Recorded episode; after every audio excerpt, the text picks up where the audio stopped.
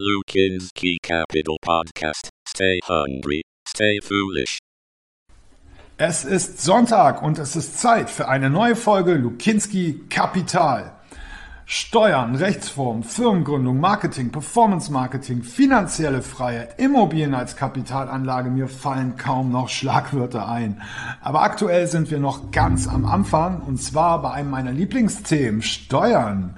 Denn, wie du vielleicht schon in den letzten zwei Folgen gelernt hast, irgendwann, wenn du viel Umsatz machst, sind Steuern dein größter Posten. Es gibt so viele verschiedene Steuern, die du zahlen musst. Sagen wir nur, du kommst in Spitzensteuersatz. Und das fängt schon an bei 4.750 Euro pro Monat. Dann zahlst du 42 Prozent Steuern. Also die Hälfte deiner Kohle geht wieder weg. Und deshalb ist es so wichtig, irgendwann Steuern zu optimieren. Das heißt, im Idealfall findest du direkt am Anfang einen Sparringspartner, mit dem du dich auch weiterentwickeln kannst. Wenn du dich entwickelst und einen guten Sparringspartner, also einen Steuerberater, Besteuerberaterin hast, dann ist das für dich und deine Firma nur vorteilhaft. Deshalb heute unser Thema Steuerberater finden. Heute ist der 16. Januar, nach wie vor meine große Hoffnung, das wollte ich vielleicht auch noch schnell sagen, dass der Bitcoin endlich mal wieder über 60.000 geht und langsam die 100.000 kratzt, denn dann wäre es soweit. Und ich würde endlich wieder ein bisschen meiner Kryptos verkaufen. Und wenn ich das tue, mache ich Gewinne. Diese Gewinne muss ich in Deutschland versteuern und zwar mit der Kapitalertragssteuer. Hast vielleicht schon die letzten zwei Folgen kennengelernt, viel besser als die Einkommenssteuer, Einkommenssteuer, Spitzensteuer seit 42 Prozent, Kapitalertragssteuer nur 25 Prozent. Was lernen wir daraus? Wir lassen Geld für uns arbeiten. Genau deshalb ist Steuerwissen für dich als Unternehmerin und Unternehmer auch so wichtig. Genauso wichtig wie ein guter Berater an deiner Seite, wenn du keine eigenen fachlichen Ressourcen für sowas hast. Deshalb eben unser Special zum Thema Steuerberater finden.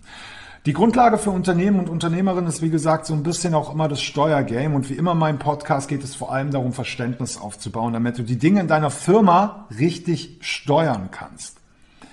Alles folgt dem Pareto-Prinzip. Das wollte ich dir auch nochmal ganz, ganz schnell erklären. Einfach gesagt beschreibt das Pareto-Prinzip ein Mengenverhältnis. Übertragen auf deine Firma als einfaches Beispiel wäre es zum Beispiel so. Du erwirtschaftest mit 80 Prozent deiner Kunden nur 20 Prozent vom Umsatz. Ne? Das heißt, du hast sehr viele Kunden, die kaufen für einen kleinen Preis.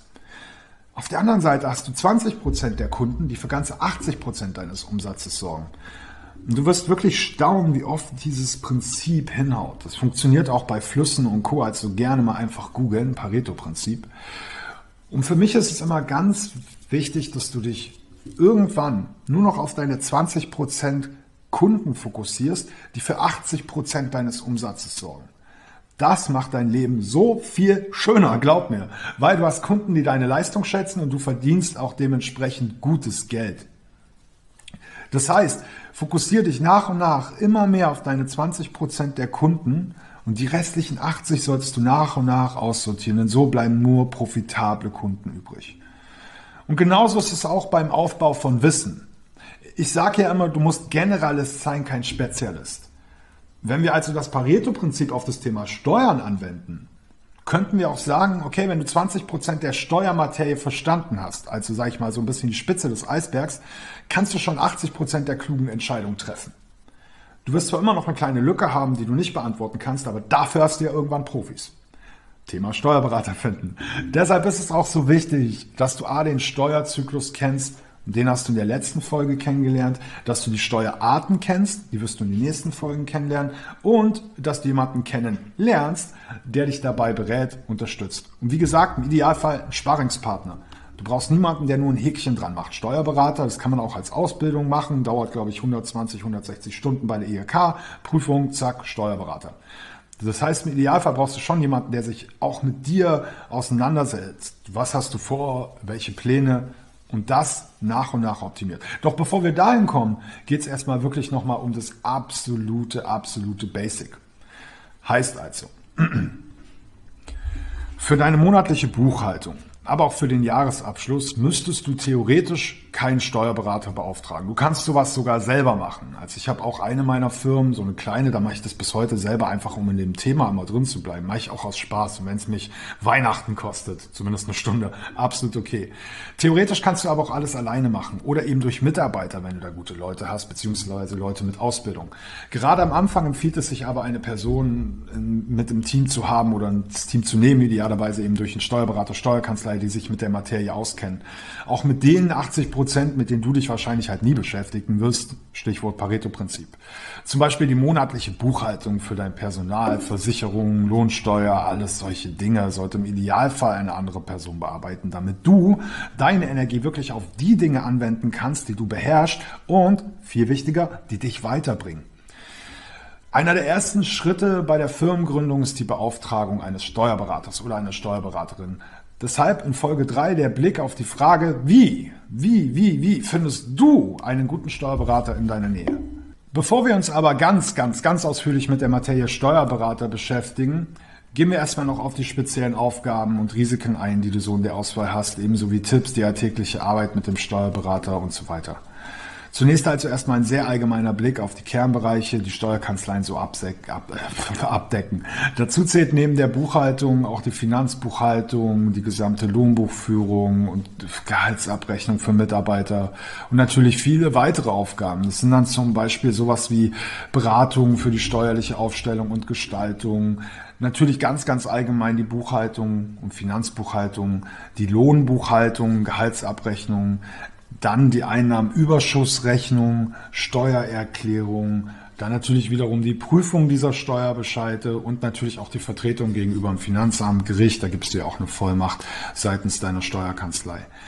Nachdem du unterschrieben hast, bist du im finanziellen und steuerlichen Aspekten an das Steuerbüro gebunden.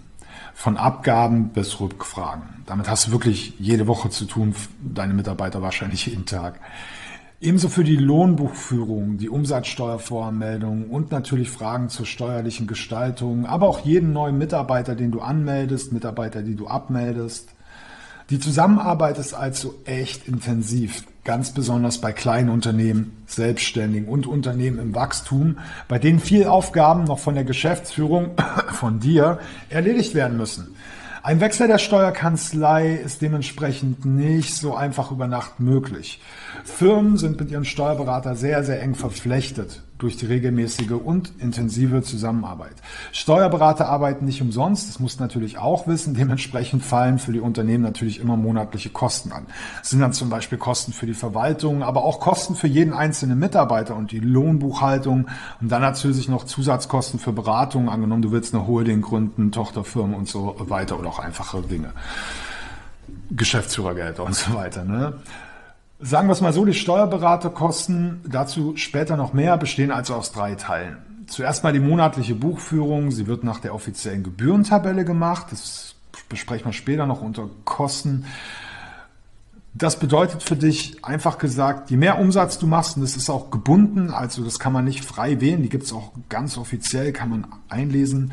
Je mehr Umsatz du machst, desto mehr musst du an deinen Steuerberater zahlen. Die haben einen kleinen Spielraum, aber der ist nicht so groß. Dazu kommen dann im zweiten Schritt immer noch die Kosten für die Lohnbuchhaltung deiner Mitarbeiter, also wirklich für jeden Einzelnen, denn jeder Mitarbeiter wird zusätzlich berechnet. Und im Schritt, äh, im dritten Schritt kommt dann quasi all das, was halt noch abseits von Buchhaltung und, Ab, äh, und Mitarbeitern ist zusätzliche Fragen, Prüfungen der Dokumente, Jahresabschlüsse. Genau, und das kostet eben Geld und das geht nach Zeit. Die Stundensätze deines Steuerberaters, aber auch der Mitarbeiter stehen am Ende des Monats dann auf der Rechnung und ja, du musst dich drum kümmern und überweisen. Die Ausbildung zum Steuerberater ist wie gesagt echt relativ schnell erledigt. weiß nicht, 160, maximal 200 Stunden. Das heißt, sagen wir so zwei bis vier Monate. Danach kommt die Prüfung. Das heißt, viele Steuerberater lernen halt Standards, keine Steuergestaltung. Deshalb ist für mich das Thema auch nochmal so wichtig, Steuergestaltung.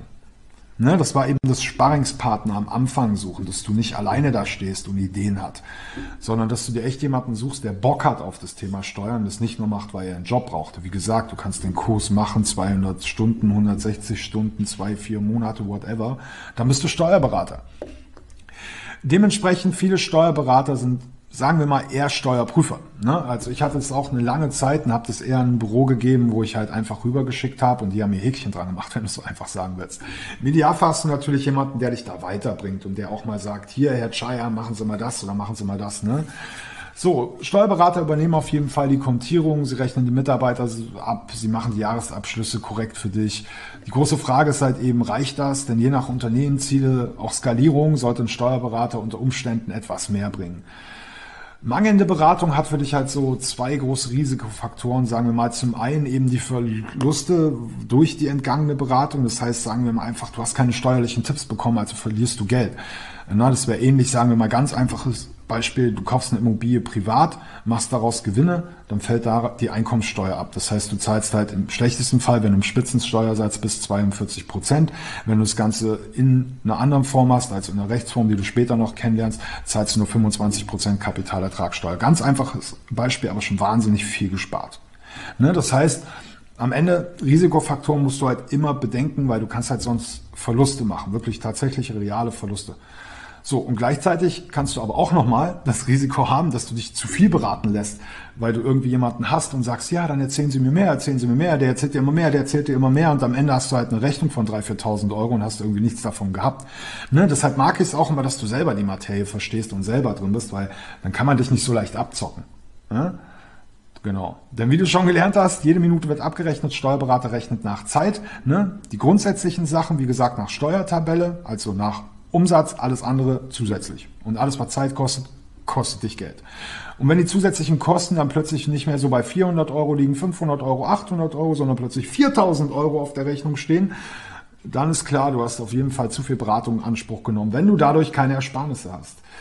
Ja, und gerade für Unternehmen am Anfang kann es echt eine große Kostenfalle sein, wenn die Steuerkanzlei nicht so ganz absolut seriös ist und sieht, dass sie halt bei dir Geld verdienen kann bis du halt irgendwann merkst, oh, da lief was nicht, na, da können schon ein paar Jahre vergehen, ne? Und dann sind die Kosten schon explodiert. Steuern sind dein größter Kostenfaktor im Unternehmen. Kostenexplosion, größter Faktor im Unternehmen, ganz schwierig in Zusammenhang zu bringen. Ne? Deshalb Steuerwissen für dich so wichtig. Ich liebe es ja zu rechnen. Deshalb habe ich dir hier nochmal ein kleines Rechenbeispiel aufgestellt, das dir einfach nochmal zeigen soll, wie sich die Kosten summieren, auch durch die zu viel gezahlten Steuern und durch die Folgekosten. Weil fehlendes Geld kannst du nicht mehr reinvestieren, um mehr Geld zu erwirtschaften. So ganz einfach gesagt. Sagen wir einfach mal schon 200 Euro zusätzlich Verluste durch mangelnde Beratung werden im Jahr zu 2400 Euro. Also 200 Euro im Monat, nur weil du einfach eine schlechte oder fehlende Beratung hast, jährlich 2400 Euro Verlust. Zu den Verlusten durch die zu viel bezahlten Steuern kommen dann auch mal die Kosten für den Steuerberater durch die zusätzliche Beratung. Selbst bei, sagen wir, nur einer Stunde pro Monat und einem geringen Satz von 120 Euro bist du erneut bei 1440 Euro im Jahr. Also eine Stunde Beratung einmal pro Monat 120 Euro die Stunde, 1440 Euro. So, das heißt, du hast jetzt schon mal mit deinen 200 Euro Verlust plus die 120 Beratung 320 Euro monatlich, die du nicht reinvestieren kannst durch Steuerverlust zu viel Beratung. Also weitere Folgekosten, die es mit sich bringt. Dir fehlt am Anfang Geld für Investitionen. Jeder Euro, der fehlt, kann sich nicht mehr verdoppeln durch gute Investitionen von dir.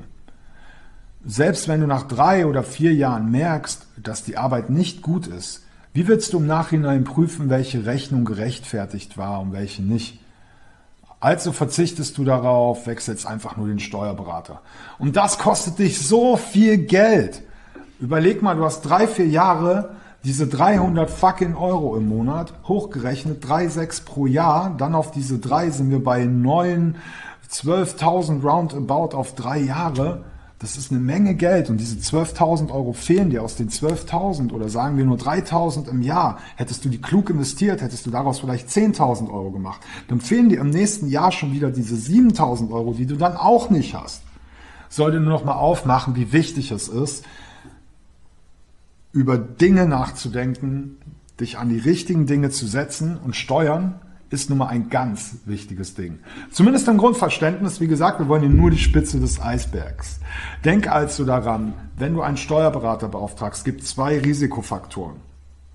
Risikofaktor Nummer eins, du hast einfach eine mangelnde Leistung oder zu wenig Leistung oder gar keine Leistung, weil keine gute Beratung.